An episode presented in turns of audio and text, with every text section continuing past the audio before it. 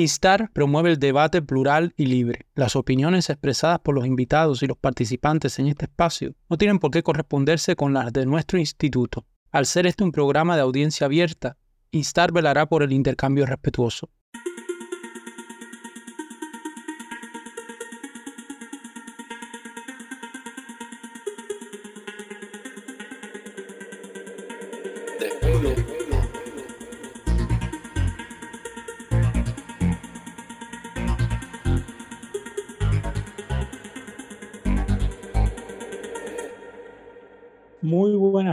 Tengan todos amigos, sean bienvenidos al desvelo, a este espacio de instar para entender Cuba, para entender lo que habla nuestra gente, para debatir con un sentido cívico y propositivo sobre la realidad de nuestro país.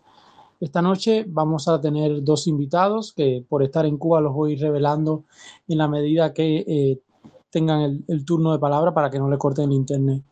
Para mí es un gusto siempre tener en el programa a alguien muy especial, a mi profesora Teresa Díaz Canal, sobre todo cuando vamos a hablar de sociología, cuando vamos a hablar de lo que sucede en la sociedad cubana en general.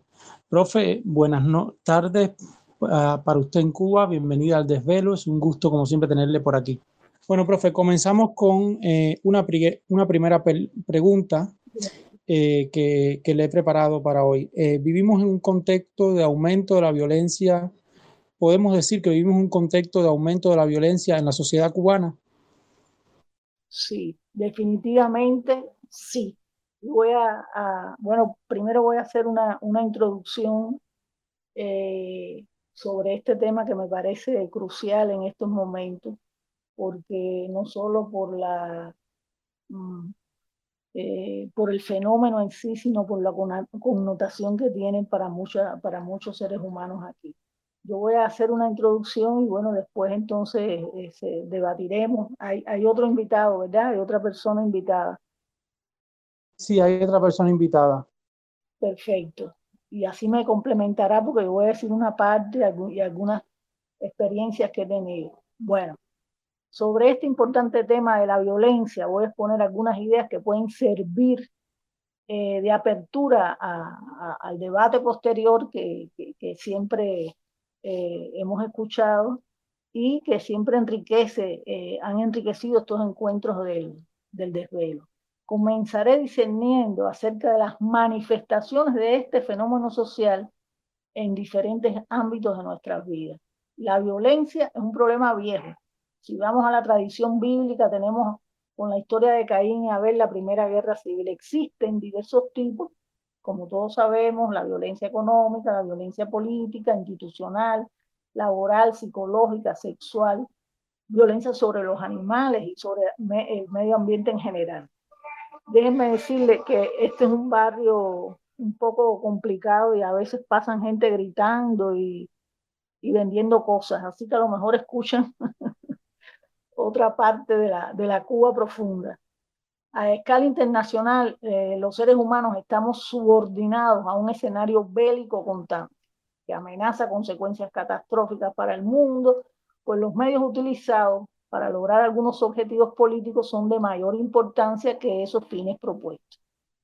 Para nadie es un secreto el enorme papel que las guerras han desempeñado en los asuntos humanos y Cuba durante estos más de 60 años no ha desplegado precisamente una cultura de paz.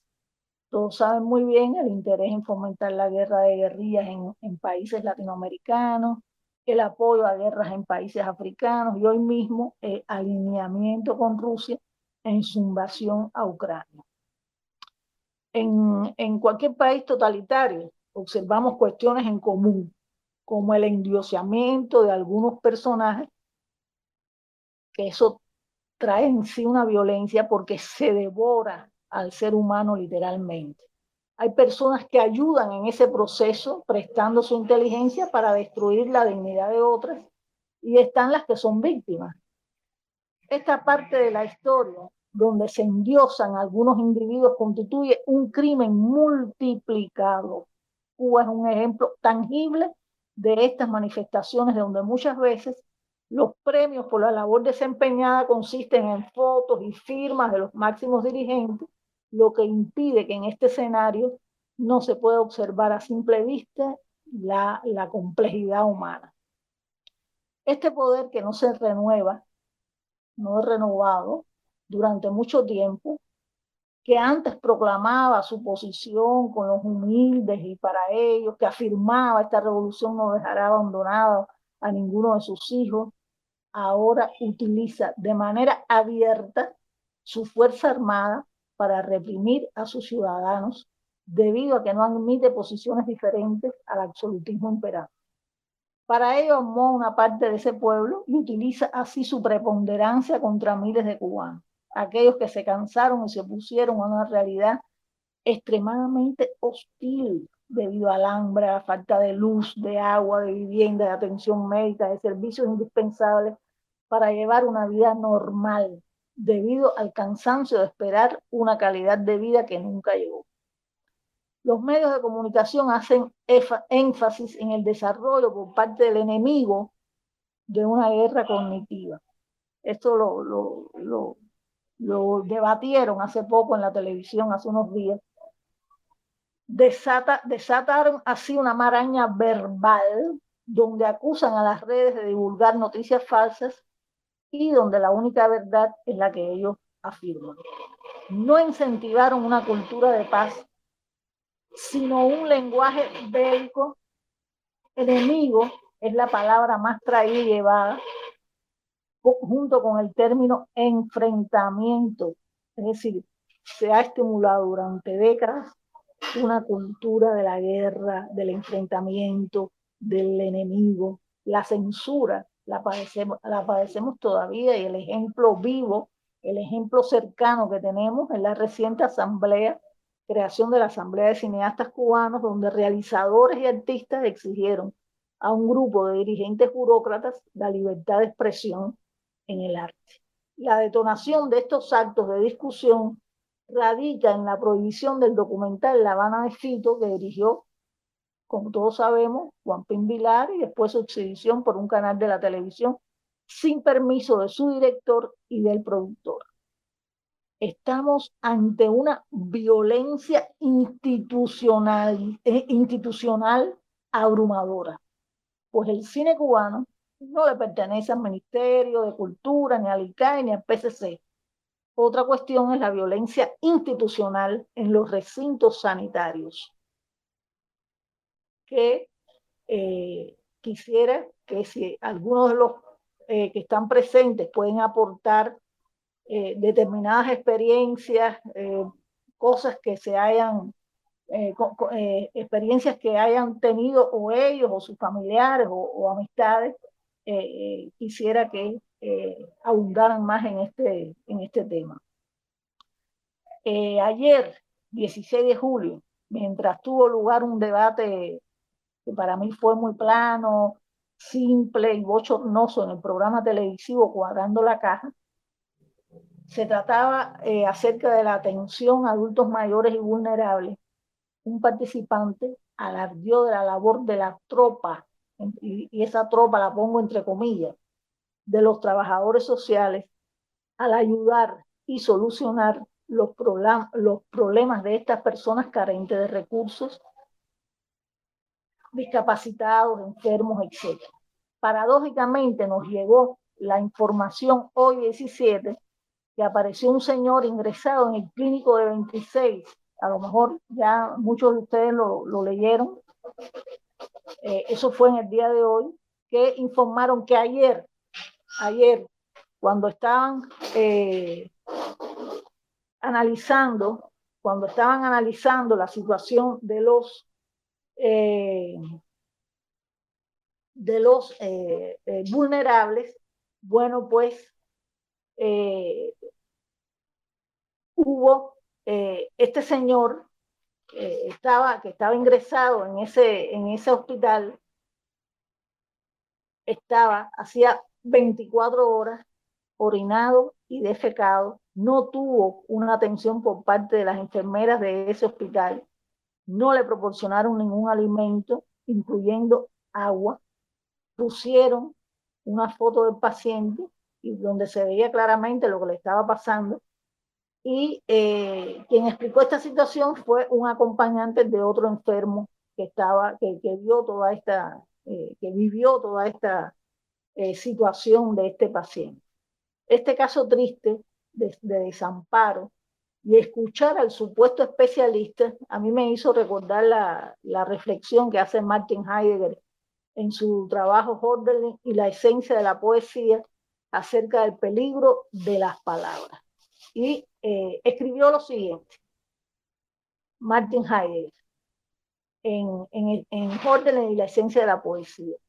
Dijo que en la palabra puede ser dicho lo más puro y lo más oculto, al igual que lo confuso y lo vulgar para que una palabra esencial llegue a ser comprendida y, pase a ser propiedad común, es menester que se haga común. Y ojalá este pensamiento llegue y sea interpretado por esos que no se enteran en lo más mínimo de lo que pasa en lo profundo de la sociedad cubana.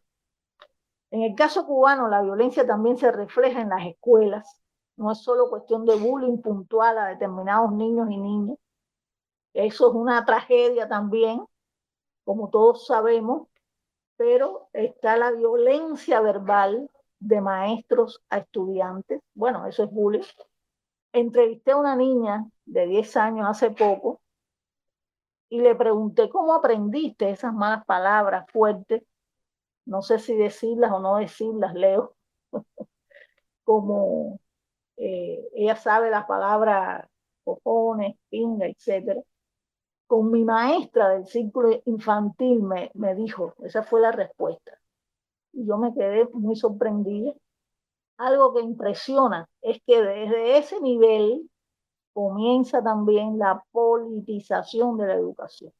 No solamente es la vulgaridad, no solamente es eh, la, mm, a veces la, las pocas clases que le están dando porque faltan, porque tienen problemas con su familia, porque viven distantes en otras provincias y tienen que irse por determinadas causas. Y eh, otra cuestión es la, la, politización de esa educación que, que reciben. Aunque no sepan qué quiere decir ese término, les hablan del imperialismo y en definitiva educar no es adoctrinar. Tenemos entonces un contexto político y educativo fuertes, pero no de una fortaleza racional, inteligente, sino de una imposición de no libertad, de no autonomía personal. Me atrevo a decir que la violencia en Cuba es estructural, se ha convertido en un fenómeno estructural también. Podemos hablar a veces de su manifestación simbólica, que es cuando el represor o violento no se da cuenta que ejerce violencia y las personas violentadas desconocen que son objeto de represión. Yo quisiera que eh, alguno de los, alguien de, los presentes que estén eh, más involucrada que yo en estos momentos en el tema de, del feminismo, eh, mm, relatara la situación que vive hoy el tema de los feminicidios en Cuba. Sé que alrededor de 27, hay una cifra como de, 27 eh, hasta hace poco, no sé si habrá aumentado, y es que no hay tampoco una, datos oficiales que, no, que, no, pues no se brinda a la población esta información. Y estamos en el séptimo mes de, del 2023, mientras que el año pasado tuvimos una cantidad de 36. Es que es sorprendente observar cómo no se toman las medidas requeridas para detener, para atenuar este proceso de violencia contra las cubanas. Queda muchísimo por hacer en este sentido, a pesar de los proyectos financiados por la cooperación internacional. Diría que sirven en estos momentos de algo, pero, pero poco, cuando no se toman medidas efectivas y pertinentes como refugio, como capacitación adecuada y transversalizada a la policía, a los maestros, a los funcionarios de cualquier administración, donde se le transmita una cultura de paz en todos los sentidos. Y eh, también es necesario el trabajo en los barrios donde este problema es grave. Me gustaría que si hay alguien presente aquí, bueno, pues que, que profundice en este, en este tema. No es un secreto para nadie el aumento significativo de acciones delictivas graves como asesinar para obtener una moto, una bicicleta, un celular. En Holguín hay un adolescente que fue salvajemente macheteado hace unos meses y hoy se encuentra parapléjico. También se atreven a robar comida. Y eh, tal vez alguien diga, bueno, eh, eh, eso no es tan grave, ¿no? Y subvaloren un poco este hecho. Pero la gravedad radica en que se introducen en las casas para obtener cualquier cosa, entre ellas alimentos que consumirán o venderán. Y esto no es un problema trivial. yo pasé por eso hace, hace solo unos días, se me metieron de madrugada eh, en mi casa y eh, pudieron solamente eh, llegar al, al, comedor y por supuesto se llevaron comida. Y esto tiene que ver con un cambio tremendo. Antes nosotros, hace, hace, hace solo unas décadas, vivíamos sin rejas, vivíamos con las puertas abiertas por el intenso calor y ahora el cambio ha sido radical. El encierro nos marca, nos aísla, nos han convertido en islas viviendo en una isla. Y algo de interés eh, también muy vinculado a este tema de los robos y los asesinatos, es observar la inoperancia de las fuerzas policiales. Cuando entraron, por ejemplo, a mi casa, yo hice la denuncia, vinieron, tomaron huellas, fotos, parecía eh, un programa de tras la huella, pero un detalle que explica que no detuvieron, que explica el por qué no detuvieron al culpable. Es amigo del jefe del sector de la zona. Es decir, hay una eh, especie de, corrupción presente entre estas personas eh, que se suponen que son la autoridad en el plano de, la, de, la, sociedad en general que constituye y se, se hacen amigos ya para que les resuelvan determinados problemas estos individuos o también para eh, que sirvan de informantes. Es decir, esas personas que delinquen también se convierten para eh, obtener determinados privilegios y que no los moleste mucho la policía, se, se convierten en supuestos informantes de, de, la policía. Por otra parte, hay algo que nosotros eh, en la sociedad y todos lo, lo, sabemos perfectamente. Los que están fuera lo saben, saben mucho más que yo de esto.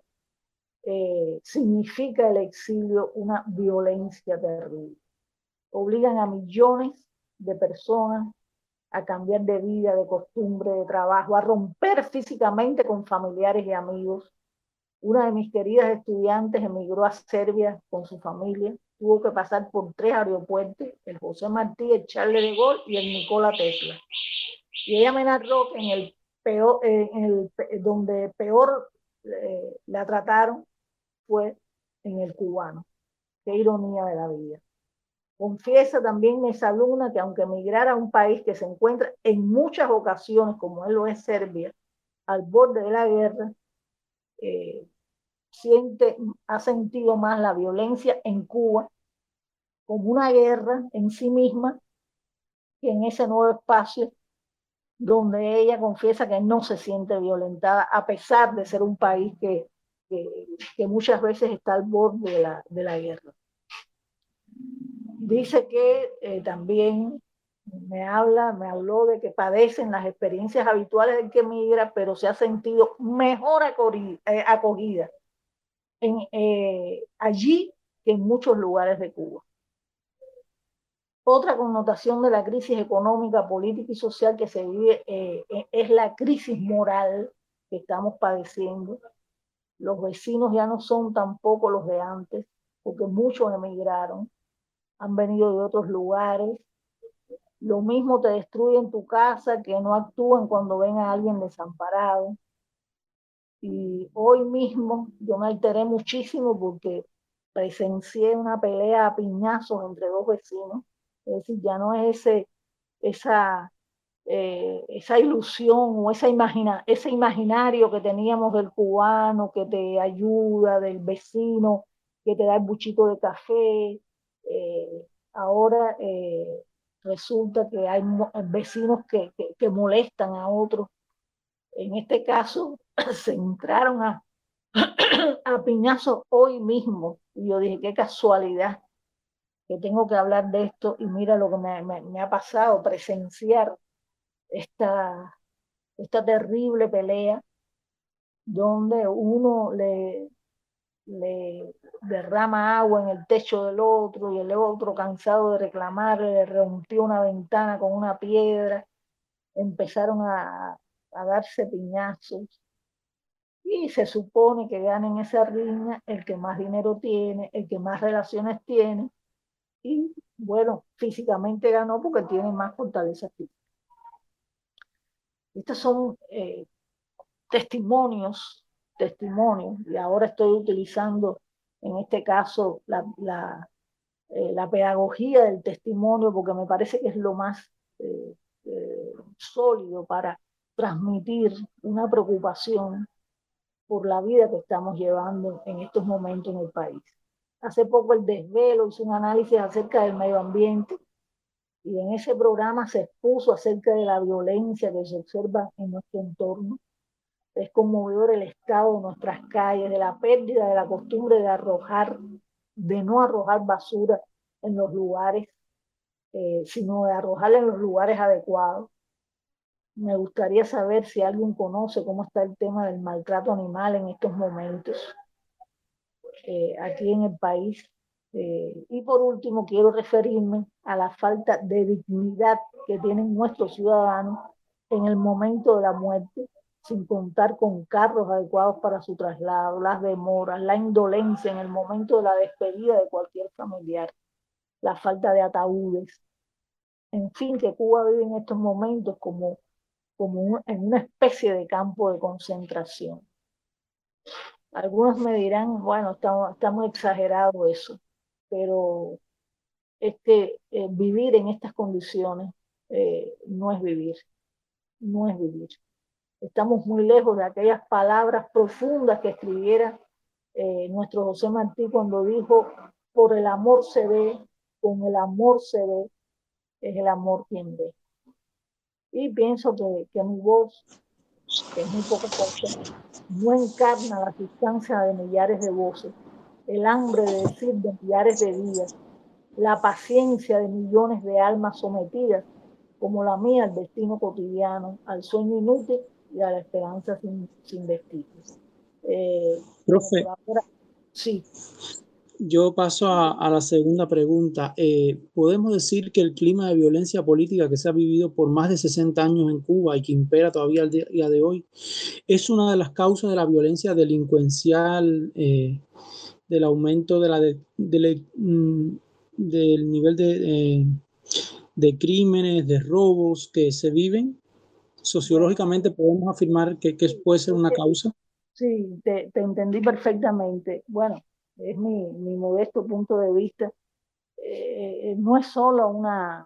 Eh, antes, por ejemplo, había pobreza, antes del año 59, y teníamos, eh, teníamos el esquema o la, la, aquella costumbre, aquella, digamos mejor, aquella cultura, cultura incluso de ser humilde, de la humildad.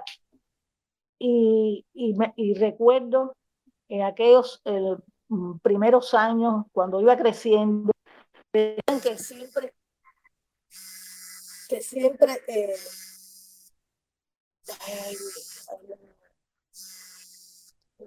eh, me decían que siempre había eh, cultivo pan y cebolla, por ejemplo.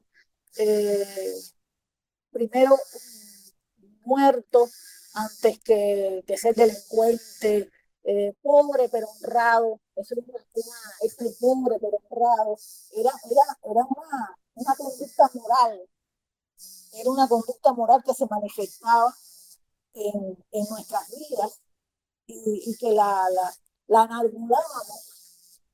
como un estilo de vida. Eh, eso por un lado.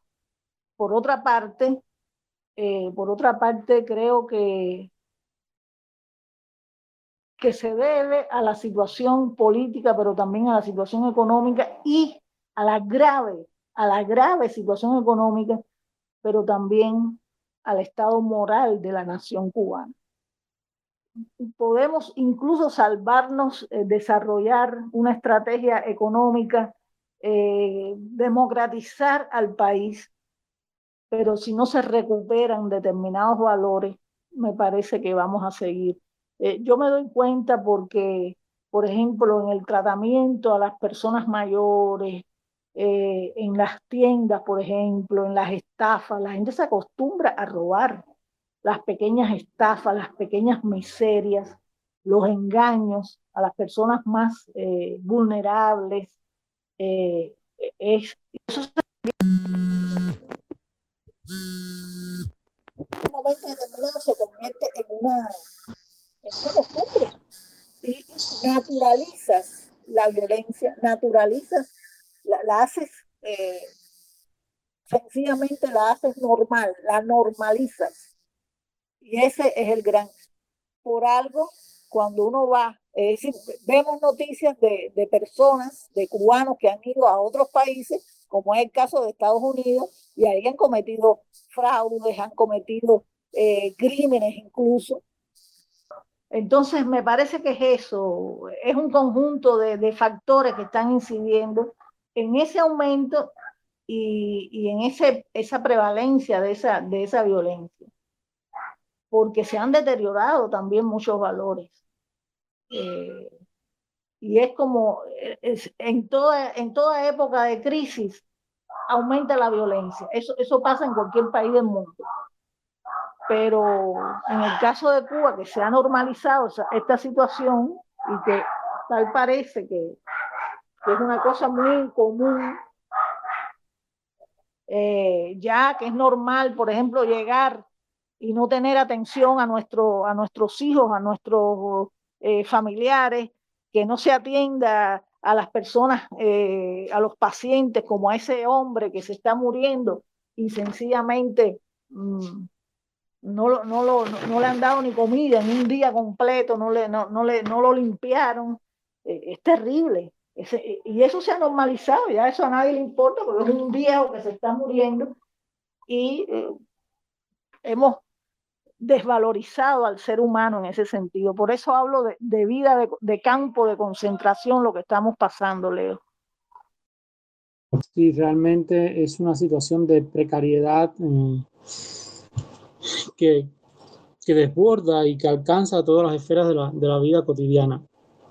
Profe, y usted Usted apuntaba algo que yo creo que, que, quiero salvar y que va en esa línea mi tercera pregunta. Usted hablaba de los efectos de la violencia sobre los colectivos más vulnerables de la población. Yo pienso en los adultos mayores, en los niños, eh, de hecho, en las, en, en las mujeres que han sido víctimas de violencia de género. Vemos que los feminicidios inclusive ya ocurren dentro de las estaciones de policía, que ya es como lo, lo, impensable, ¿no?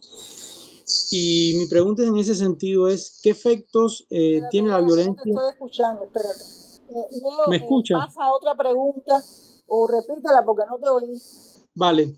Eh, ¿Qué efectos tiene la violencia sobre los colectivos vulnerables, adultos mayores, niños, mujeres que han sido víctimas de violencia de género, la comunidad LGTB, eh, los grupos religiosos? ¿Qué efectos está teniendo esta violencia creciente en Cuba sobre estos grupos sociales? Desde lo que usted ha podido investigar. Mm, bueno, no, yo no, no soy precisamente especialista en eso. Eh, he podido investigar un poco más en el tema de las personas mayores, pero en general, es decir, las personas con más, eh, los niños, por ejemplo, qué cosa más terrible que tú enterarte de que en una escuela, por ejemplo, una maestra eh, cogió un cable y, le empezó a dar latigazos o, eh, con un cable de la computadora a los niños. Qué cosa más terrible que, que, eso ha provocado hasta rechazo escolar en algunos niños. El tema de la violencia que hay. Eh, eso por un lado. eh, es violencia también adoctrinarlos. Eh, ¿Qué violencia más grande hubo en la época, Leo, de que ustedes deben recordarla perfectamente, en la época de la, bueno, algunos, otros no, lo, no, no vivieron esa época, en la época de los, ni yo tampoco incluso la viví, pero los alumnos, los estudiantes universitarios me contaban de la gran tragedia que sufrieron en la época de las, de las escuelas en el campo. Me enteré de una niña que le arrancaron una oreja, que otra niña fajada con ella la, le mordió la oreja y se la desprendió. Eh, otro, a otros niños los asesinaron allí porque se trasladaba toda esa violencia, eh, maestros que abusaban de, de estudiantes, que acosaban sexualmente a estudiantes eh, de preuniversitario. Y esa etapa fue una etapa que habrá que escribirla porque no sé si ya se ha hecho algo en ese sentido. Yo en alguna clase de allí de, San Juan de Letrán eh, lo explicaba, lo mencionaba y, hubo alumnos que se motivaron con ese tema, porque eso no está escrito en, en que yo sepa, que, que yo sepa no, no se ha escrito sobre esa etapa tan, tan, tan violenta sobre los estudiantes y sobre los padres de esos estudiantes, porque los desprendieron, eh, los desprendieron de sus familias y en el momento que más necesitaban de ellas, porque era la época de la adolescencia, de, la, de, esa juventud incipiente, bueno, pues fueron objeto de mucha, eh, algunos se alcoholizaron en, esa época también, tomaban bebidas alcohólicas allí, en, en las escuelas esas. Y entonces fue, fue, una etapa también de, de, mucha, mm, de mucha tristeza en el plano de nación. Y con respecto, a los, con respecto a los viejos, por ejemplo, eh, es tremendo porque las, las, personas que ya pasamos los 60 años, está la, la cuestión de las pensiones.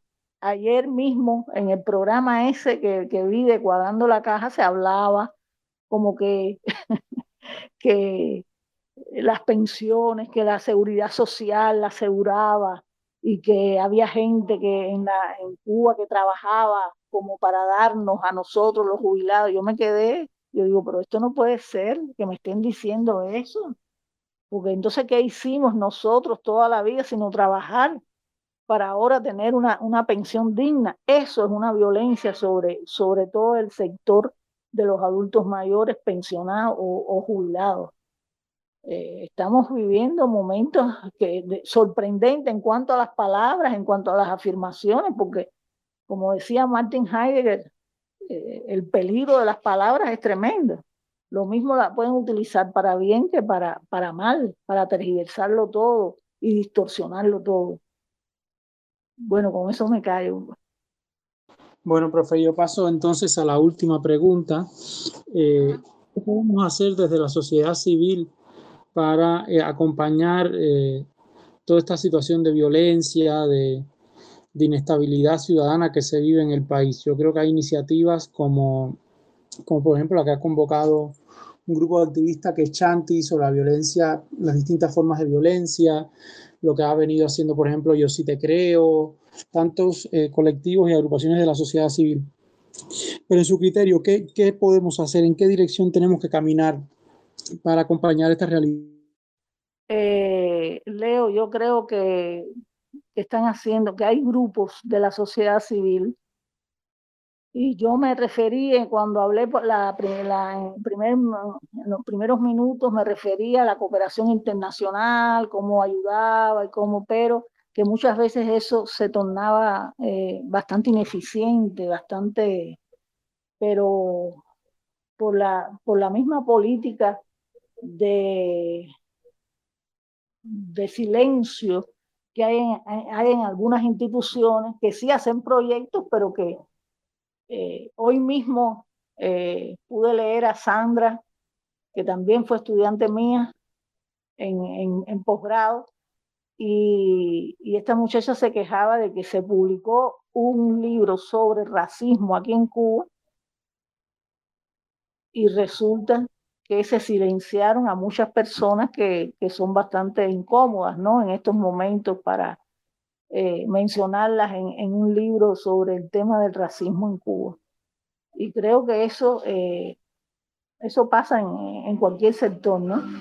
Pero, cre pero también estimo que lo que está haciendo la sociedad civil, algunos grupos que han surgido de jóvenes mayoritariamente, eh, está Cáritas también por la Iglesia Católica, y hay grupos que me, me eh, es como, como que está viva la esperanza con la acción de ellos. Eh, eh, grupos que, que, atienden a los indigentes, que le llevan comida, que los asisten, eh, a personas también que están enfermas, lo, lo, los auxilian, los apoyan. Y, y, creo que eso es importantísimo, Leo.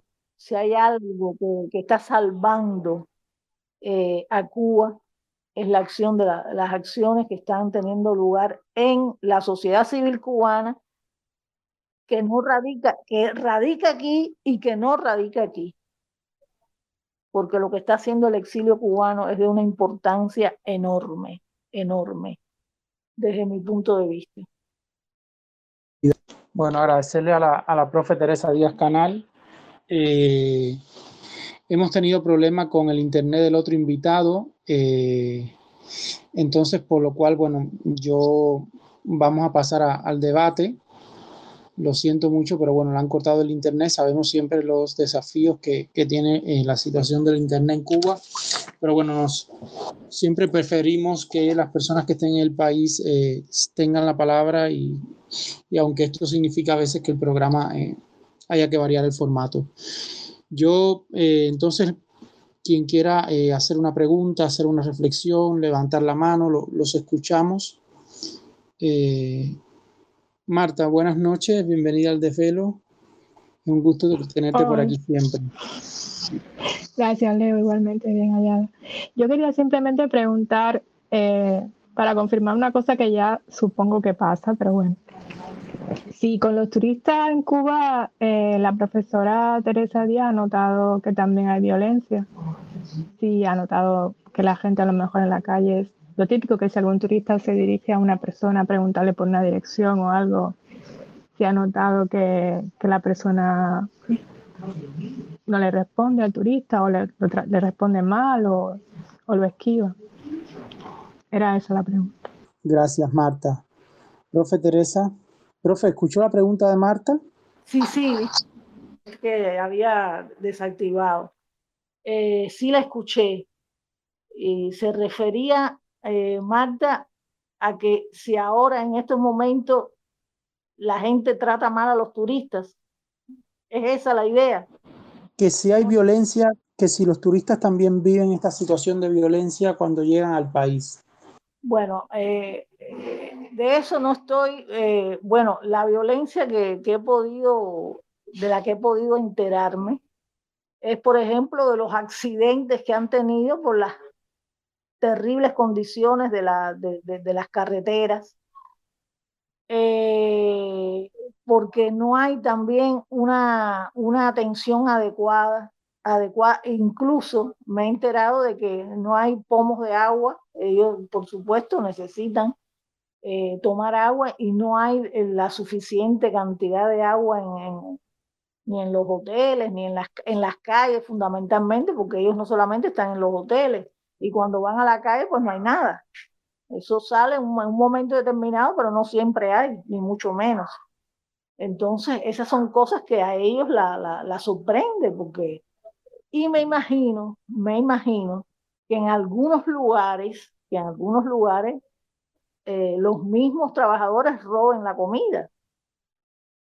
Porque eso es una cosa muy extendida, muy ya, eh, eh, esa, esa corrupción larvaria que existe, que está entronizada en nuestro ya modo de ser, de que robar así de esa manera, y entonces, bueno, que el servicio no sea el adecuado, que no se encuentre un servicio eh, de calidad como, como existe en otros países. Y, y, me parece que en eso consiste más bien el maltrato. Por otra parte, está siempre eh, el, el, acoso habitual que ya lleva desde los años 90 a los turistas para obtener algunas, algunas regalías, algunas, algunos beneficios, ¿no? Está también el tema de la prostitución, tanto femenina como masculina, y todo eso tiene que ver con eh, que no es solamente del cubano al extranjero, sino también muchos extranjeros vienen a eso, vienen a comprar a servicios sexuales. Y es un, yo creo que, que es un, más bien un intercambio ahí de, de, de problemas sociales, ¿no? Que hay. Pero en general me parece que ellos están más aislados, que están para los callos, están en determinados lugares con mejores condiciones y que algunos por eso, lo de siempre, no, no se enteran de que Cuba está pasando lo que está pasando en estos momentos. No, hay, algunos que se van y no se enteran y hay otros que por relaciones con los mismos cubanos se enteran de muchas cosas y ahí la, la inconformidad y la, eh, las opiniones que tienen sobre, por eso muchos, muchos turistas no regresan a Cuba. Vienen una primera vez y después dicen, hasta aquí llegué con, con el caso Cuba. Y algunos que vienen porque eh, tienen idealizada, sobre todo latinoamericanos, eh, que tienen idealizada Cuba, la Cuba socialista, la Cuba justa, todavía hay latinoamericanos que piensan de esa manera gente de, de, ultra izquierda que piensa que, que, Cuba no ha cambiado, que Cuba es la misma, que Cuba es la, la eh, con todos y para el bien de todos y, y, para nada es así. Es lo que pienso, Leo. Gracias, profe. Yo, a mí siempre hay una cosa que, que, me, una idea que siempre tengo fresca. Una vecina decía que, mm, que si gritabas patria y vida, enseguida venía la policía, enseguida pero si gritaba, me están asaltando, inclusive si necesitabas eh, una ambulancia, y ahí hay casos, ahí están los testimonios de niños, inclusive, yo recuerdo que hace poco, hace como cosa de un año y medio, en el Cotorro murió un niño porque nunca llegó la ambulancia, o sea, estamos realmente frente a situaciones desoladoras, o sea, situaciones que nos demuestran eh, lo complejo del, del escenario, ¿no? Y, yo también quería hacerle otra pregunta, profe. ¿Por qué cree usted que el gobierno necesita montar toda esta parafernaria, el régimen político cubano necesita montar toda esta parafernaria de, de Hacemos Cuba, de decir que inclusive que la violencia que se está contratando en las redes, que la gente está denunciando, es un invento de la oposición o de la disidencia en Cuba? Eh, ¿Por qué usted cree que, tienen que eh, recurrir a ese metarrelato? porque eh, sabemos y lo vemos que, que, que, ahí están los asaltos. O sea, yo pienso, por ejemplo, lo que le pasó a la, al padre Leandro, un sacerdote de Santiago de Cuba, que sí. unas personas entraron en su casa, de sus padres, a robar comida. O sea, no, no estaban buscando abajo el colchón, fueron a, a la nevera, al frío, a, a, a, coger comida. Y claro, y cuando llegaron le dieron dos machetazos al hombre que por poco lo matan. O sea, ahí, están. O sea, hemos visto, ayer Diario de Cuba ponía que a un a un emprendedor le habían robado 20 mil dólares o algo así, o sea, en un asalto, o sea, estamos viendo realmente realidades muy, eh, muy complejas, muy complejas porque de hecho eh, yo, yo, yo he vivido en, en Latinoamérica, he vivido, viví en Argentina y viví una realidad muy compleja en una villa, pero realmente lo que yo lo que estoy viendo en las redes, lo que me cuenta mi familia, lo que escuchamos por todos lados, es una escalada de violencia sin precedentes en Cuba con unos índices de criminalidad altísimos, altísimos. Entonces, y eh, muchas veces esto, como usted decía, viene asociado al aumento de, de la pobreza, de la vulnerabilidad social. Pero bueno, yo le repito mi pregunta, ¿por qué necesita el sistema político cubano eh, cambiar ese el relato y usar el metarrelato de que nada pasa en el país, que es un invento de la disidencia? Bueno, desde mi punto de vista, eh, durante décadas, eh, y vivimos en otro contexto porque teníamos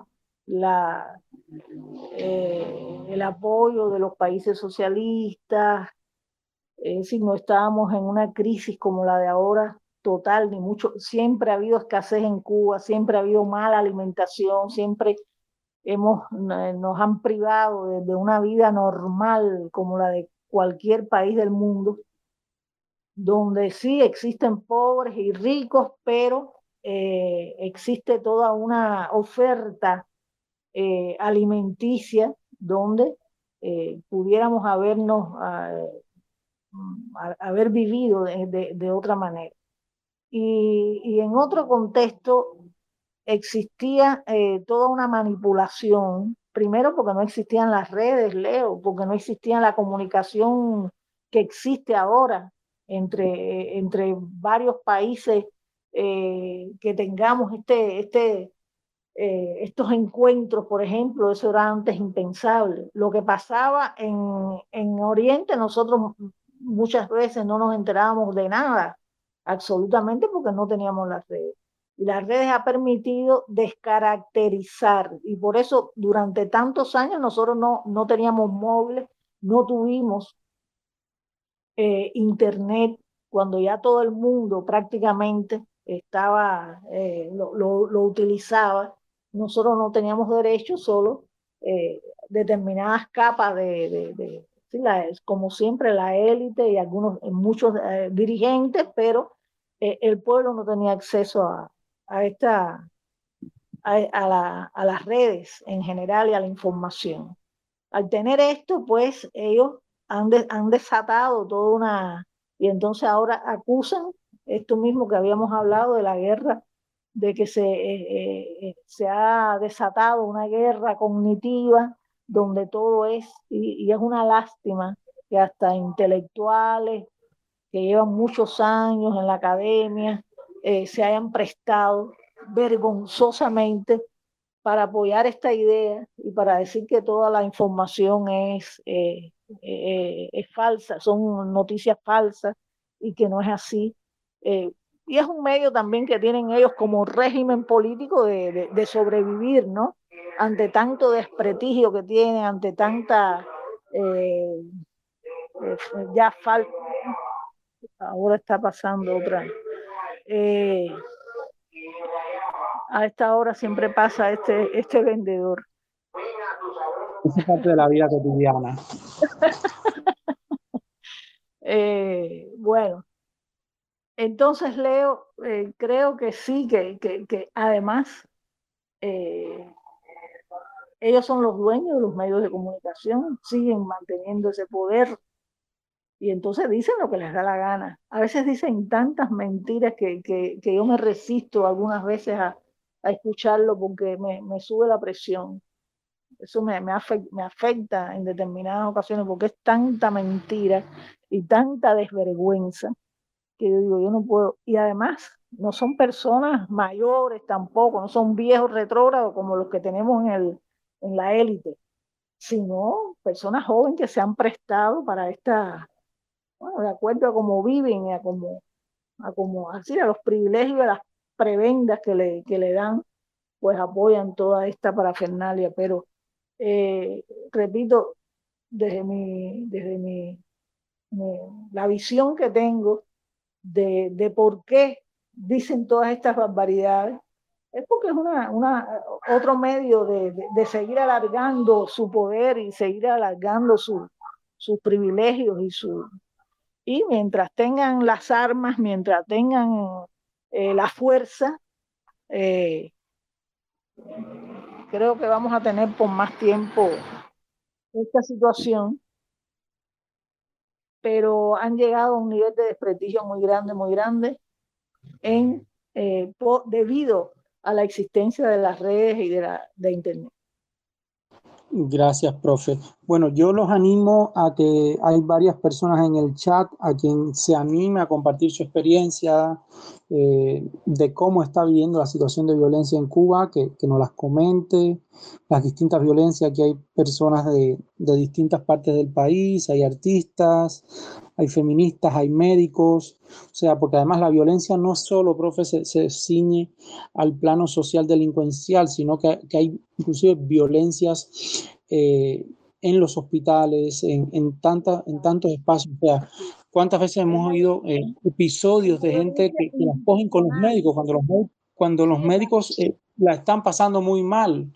Eh, por aquí está Manuel Guerra. No sé, Manuel, si te animas un poco a hablar sobre, sobre lo que se vive en los hospitales, que yo creo que es súper importante. Está la Profibet, hay varias gente por aquí que, que pudiera también aportar al debate, ¿no? No sé si desean compartir alguna idea. Está. Eh... Sí, Nere, te escuchamos, mi vida. Sin conexión, pero me, me voy a probar a ver si, si se me escucha un poquito. Sí, se te escucha bien, Nere. Bien. No, quería un poco como eh, redondear un poco lo que, lo que venía haciendo la profesora, lo que, lo que se viene debatiendo, ¿no? Estoy casi desde el inicio del, del programa de hoy. Y realmente muy interesante lo que decía la profe, ¿no? De, de, cómo esta izquierda latinoamericana, eh, mucha, o sea, mucha gente de, la ultra izquierda latinoamericana como esa romantización, idealización de lo que es Cuba, eh, gente a la que incluso tú le, puedes decir abiertamente, directamente, cómo es la realidad mm, de, quienes vivimos aquí o de quienes eh, han vivido y hasta hace un poquito, eh, aún con, con, ese testimonio, digamos, desde la experiencia viva, no, te, no te creer o sea, prefieren como una especie de autoengaño y cosas muy raras que yo no, que nunca, no termino de entender, pero funciona así. Eh, y pienso que de alguna manera eso, ¿no? Sumado a, lo que decías ahorita de cómo, eh, digamos, no se muestra la realidad de, la violencia viviendo en este país, que yo pienso que va escalando, eh, o sea, va en por día. Yo te diría que, yo lo siento, o sea, a cada rato me doy cuenta de que ha escalado un poco más. Me explico. Entonces, definitivamente yo creo que en buena medida ambos fenómenos se deben como a esa, a, esa imagen que el gobierno cubano quiere preservar de, que en Cuba no pasa nada, es inmaculada, ¿no? De que Cuba es un país seguro, que no es para nada, eh, de que los turistas son bienvenidos para que vengan, ¿no? Vengan todos, que Cuba es un país muy seguro, que en Cuba eh, pues no, no, hay armamento, o no hay pandillas, y en realidad hay todo eso, eh, tal vez no a niveles de otros países latinoamericanos, eh, donde tal vez, digamos, es más palpable o es más visible, pero sí hay, sí hay toda, todos esos fenómenos eh, externos. Y es un poco eso, ¿no? Es la narrativa, es el discurso del gobierno. Hace poco, que ayer, si no recuerdas, salió en redes el, el video reposteado de, de, un, de, de la, de, de, la Asamblea de Cineastas del 2015, si no recuerdo mal, bueno, hace unos años, donde la voz de Luz Escobar se escuchaba con, con firmeza ahí, eh, grabando con el teléfono y defendiendo su, su, postura. Y la persona que, digamos que no recuerdo el nombre ahora exactamente, pero sí. Samada, Samada. ¿Cómo? Samada.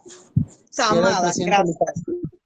Exactamente, el presidente Samada le, le decía, no es censura, es defensa de la revolución. Entonces, bueno, imagínate, acabar. Eh, si, si, no es censura, nunca es censura, es eh, nunca violencia, nunca es nada negativo, siempre defensa de la revolución. Entonces nos inventamos todas estas nomenclaturas de guerra cognitiva que el otro día vi, preguntaba si no era lo mismo que, eh, viste que hasta el humorista preguntó en Facebook que si no era lo mismo que la batalla de ideas. Y me, me resultó muy gracioso porque, o sea, es como, claro, el mismo collar con diferentes perros. Y, y es, es, increíble, ¿no? Como, como se van... Eh, digamos, eh, dentro de la misma narrativa, ¿no? Cómo se va cocinando esa, esa maclaca que, inventan, que ya no saben qué nombre dar a las cosas con tal de justificar, ¿no? Eh, bueno, nada, eso es lo que quería como, como aportar, ¿no? Sí, Nere, eh, yo te, bueno, tú y yo hemos vivido en Argentina y, y, conocemos violencia muy fuerte, como pasa en toda Latinoamérica, pero hay una cosa que hay que salvar y que hay que decir, Cuba es un país con dictadura militar.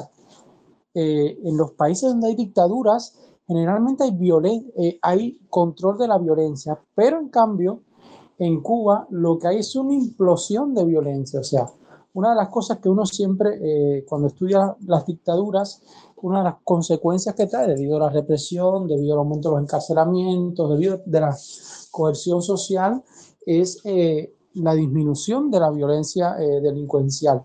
Y en Cuba estamos en una situación todo lo contrario, o sea, la violencia que, que por décadas, o sea, la, la, tranquilidad que vendieron al mundo, hoy estamos viendo que, que, no, que no es así.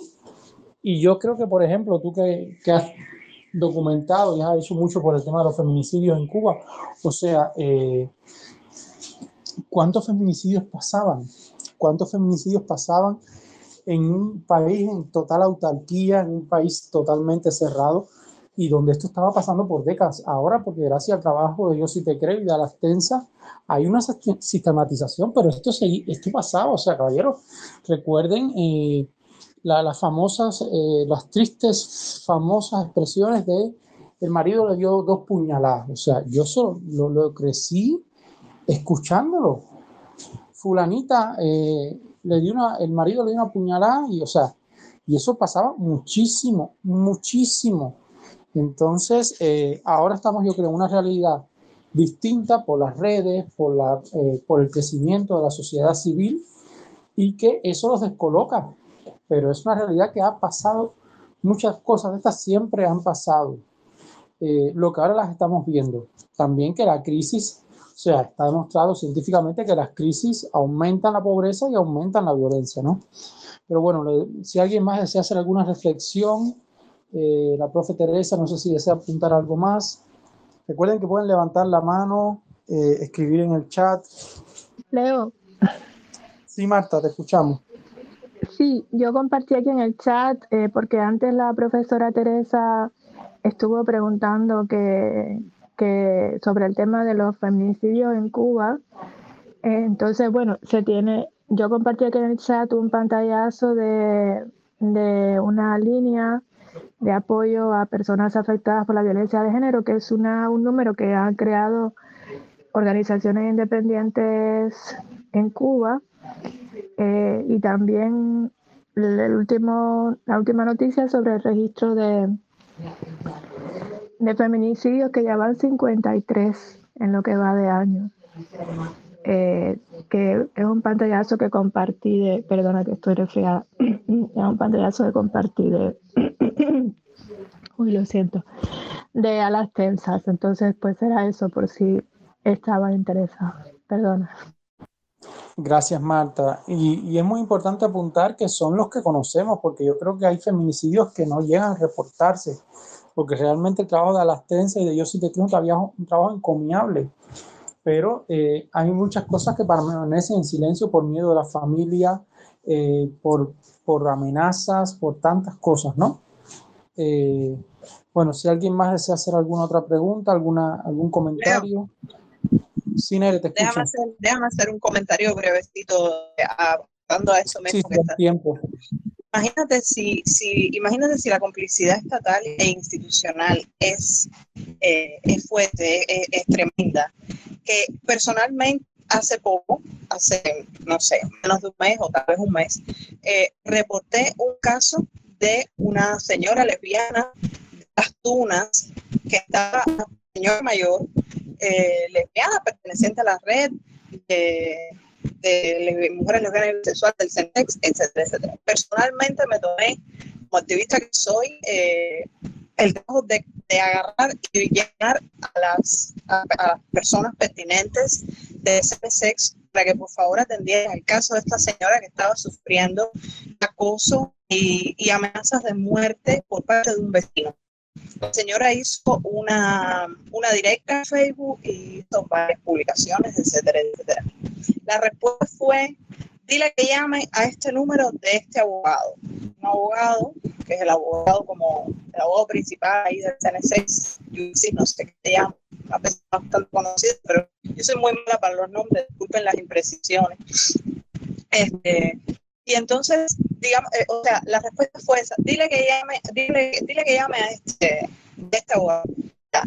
Yo le, le dije a la persona, una persona bastante importante, digamos, de lo que es eh, el TNC, con quien desgraciadamente tenemos que mantener eh, cierta cordialidad, vamos a llamarle justamente para este tipo de, de ¿no? Porque como institución, pues algo deberían de, poder hacer, porque uno es una persona eh, o, individual, imagínate tú, una persona, yo no soy una institución, entonces no tengo los recursos ni la, eh, trato de hacer todo lo, lo, más posible, tratamos de hacer los activistas independientes, ya sabemos todo, todo sucede y la criminalización que sufrimos a diario. Entonces, digamos que, o sea, la complicidad eh, eh, me dejó, eso me dejó tan traumatizada porque no es que sea algo nuevo, sabemos perfectamente que la realidad que vivimos en este pero, pero nada, eh, no, no deja como de chocarme, ¿no? entonces, eso una persona, señora mayor que posiblemente no ni imaginar ni manejar bien un celular, eh, la, respuesta que estoy diciendo que la están amenazando y la respuesta es que llame a este abogado en La Habana. Además, ¿qué va a resolver un abogado en La Habana? O sea, eso, nada, eh, eh, es, muy, es muy duro. Entonces, son cosas que te, nada, que te ¿no? El estado de cosas que estamos viviendo. Sí, realmente es preocupante. Por, a, mí, yo creo que la, eh, el episodio más triste, pero que más me habla, es este de esta chica de, de Camagüey, fue Nuevitas, ¿no? Donde su pareja la mata dentro de la estación de policías. O sea, eh, era una persona bajo custodia del Estado.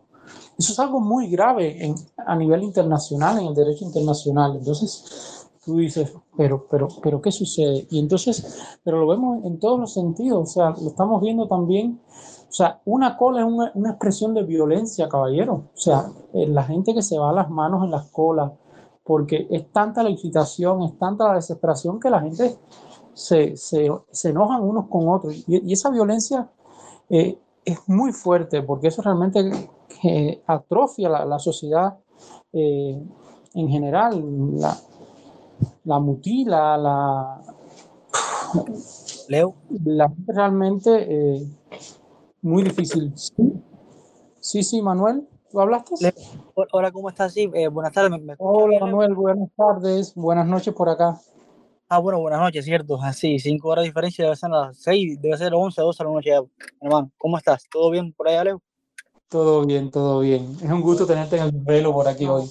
Placer todo mío, compadre. Eh, disculpa si tengo algún tipo de interferencia, voy en la, en la carretera, ando conduciendo, así que tal vez tenga mi, mis altibajos con respecto a la, a la conexión internet, hermano.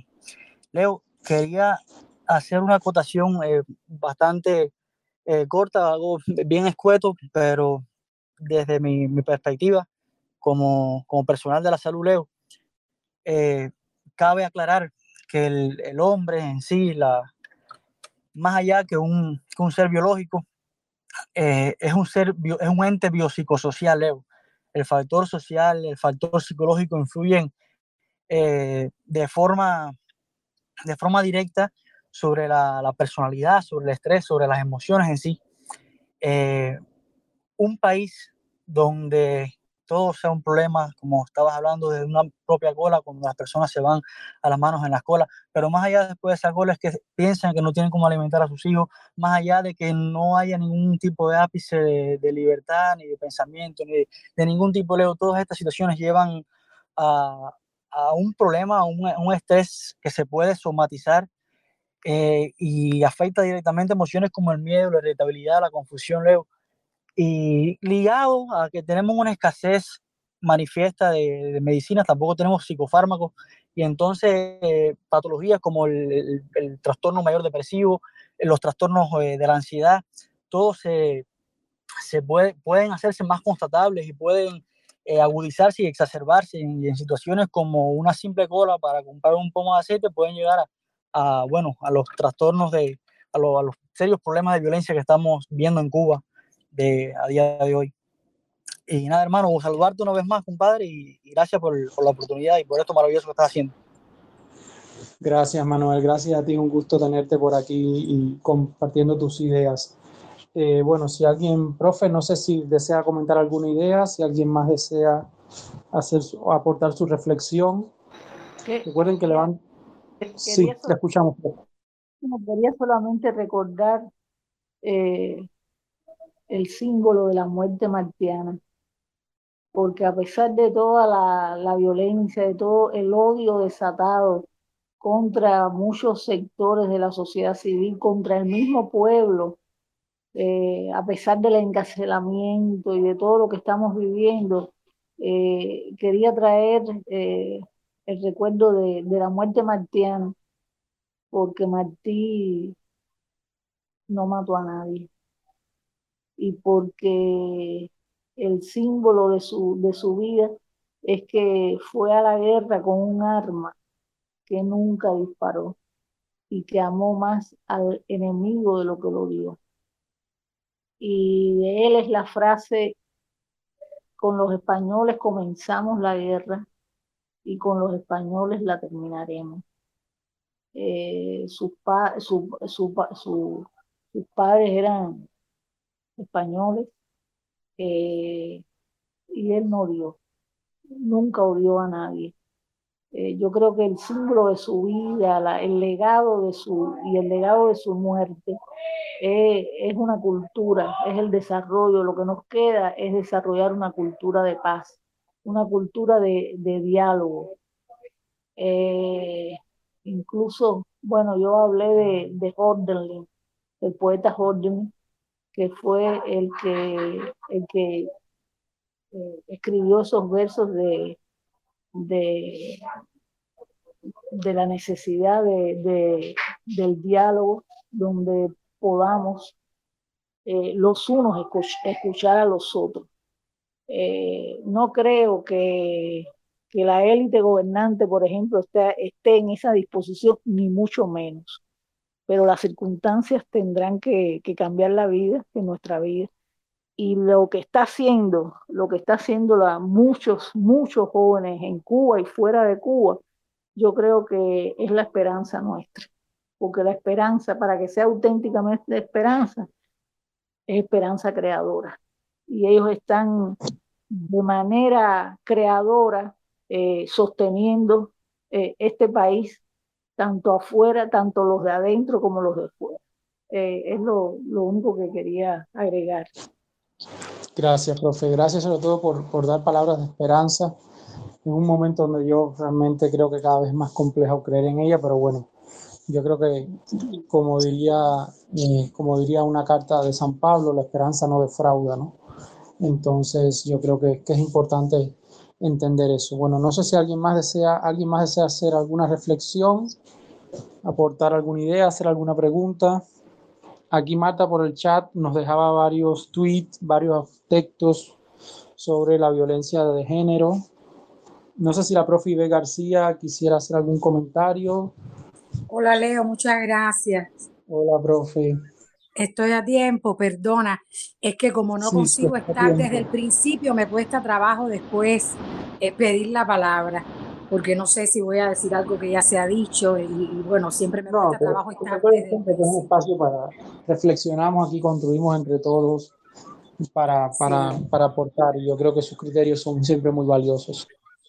Muchas gracias, Leo. Muchas gracias y, y sobre todo siempre pienso que esto es una, una tremenda oportunidad de interactuar, de intercambiar experiencias y saberes y de todo tipo. Estaba escuchando al médico y a, y a Tere como siempre tan, tan directa y tan propositiva. Eh, y yo estaba escuchándolos y pensando que en realidad eh, nosotros tenemos eh, instalada ya a nivel de psicología social una cultura de la violencia de hace muchos años porque generalmente la violencia se ve solamente en su componente físico, cuando en realidad eh, la violencia se ejerce desde la imposición de determinado esquema de pensamiento en las aulas. La violencia se ejerce desde que a usted no le pagan lo que le deben pagar. Y eso es lo que explica que a lo largo de los años se hayan acumulado tantos problemas y tantas expresiones de violencias diversas que hace que en Cuba eh, todo el que puede ejercer tiene una cuota de poder, aunque sea en una guagua cobrando el pasaje del que va subiendo, ese maltrata. Maltrata porque ese es su momento de poder porque no tiene cómo reaccionar o no encuentra cómo reaccionar a las verdaderas causas de los problemas que han llevado a la sociedad cubana a ser una sociedad donde se ha socializado la, la pobreza y la marginalidad de una manera tremenda y todo eso también lleva a reacciones hasta tribales. Entonces, lo que estamos viendo hoy, yo creo que efectivamente, primero, es que se conoce más, porque existía hace mucho tiempo.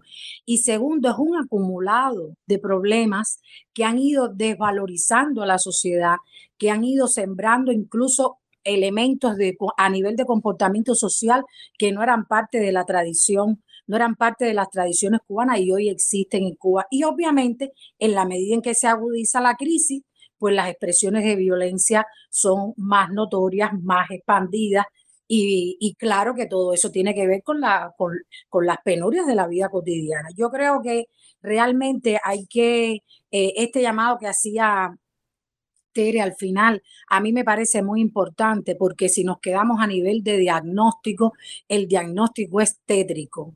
El diagnóstico es como para decir esto no hay quien lo arregle, como aquel dicho, ¿se acuerdan? De que esto no hay quien lo tumbe, pero tampoco quien lo arregle. Y eso ha llevado a un nivel de conformidad que ha hecho que a la luz de hoy las nuevas generaciones tengan una tremendísima responsabilidad sobre los hombres por todo lo que se fue acumulando a lo largo de todos estos años sin que pudiéramos resolverlo. Entonces, por eso es que esto que decía eh, Tere al, al final me parece tan importante. Hay que sacar aquellos elementos positivos de nuestra identidad, como lo trabajó Martí, no solamente por lo que se es, sino por el potencial que podemos desplegar para llegar a ser eh, algo mejor de lo que somos. en, esa, en esa vía para canalizar la esperanza, que yo creo que efectivamente los jóvenes, a mí también como a Tere me da eh, mucha confianza cuando yo oigo expresiones y oigo reflexiones como, como las de, las de tantos jóvenes que están incorporados al activismo y, y uno dice, bueno, eh, se salva Cuba se salva Cuba porque realmente hay mucha gente que puede y que está haciendo por, por Cuba y el papel de las nuevas generaciones es fundamental porque las generaciones nuestras eh, apoyan, acompañan, participan en la medida de las posibilidades, pero el cambio lo decide la nueva generación. Entonces, bueno, gracias Leo, creo que estos espacios siguen siendo sumamente necesarios y que de aquí se multiplique eh, toda la, eh, en, terreno fértil todo lo que estamos debatiendo. Gracias y aprovecho para saludar a tantos amigos y colegas que veo que estamos está coincidiendo siempre en el desvelo. Muchísimas gracias a usted, profe Ivette. Bueno, ¿alguien desea hacer algún otro comentario? Bueno, entonces vamos cerrando por hoy. Yo agradecerle a, a la profe Teresa que, que, nos ha honrado con su presencia y con el tiempo, que su tiempo que siempre es es preciado, la profe da clase todavía, eh, sigue escribiendo, yo siempre recomiendo leer sus textos eh, que son muy iluminadores eh, y, además que sigue implicada en un proyecto tan noble como es Cuido 60, que acompaña a la tercera edad desde la sociedad civil independiente. Eh, y bueno, la semana que viene vamos a estar hablando sobre los youtubers revolucionarios. Este fenómeno que estamos viendo en los últimos días de youtubers que van a Cuba a gozar de los privilegios del, del régimen cubano, mientras la gente sufre, mientras la gente la pasa mal y muestran un país que sabemos que no ocurre, un país donde la gente sufre y muestran un país de postalita para que... Eh, para que los turistas vengan al país en un momento donde la gente la está pasando realmente mal. Yo agradecer de nuevo a todos los que han estado en el programa de hoy. Ha sido un programa con mucha participación realmente, muy diversa. Y ahí volver a agradecer a la profe Teresa Díaz Canal. Y bueno, la invitación es cada lunes al desvelo, a este espacio de instar, a este rincón donde intentamos pensar, donde intentamos proponer Cuba teniendo en cuenta lo que habla la gente en los barrios, en cada esquina, en las redes sociales. Que tengan muy buenas tardes para quienes están de regreso en sus trabajos en Cuba, en Latinoamérica o en Estados Unidos y muy buenas noches para quienes están de este lado del Atlántico.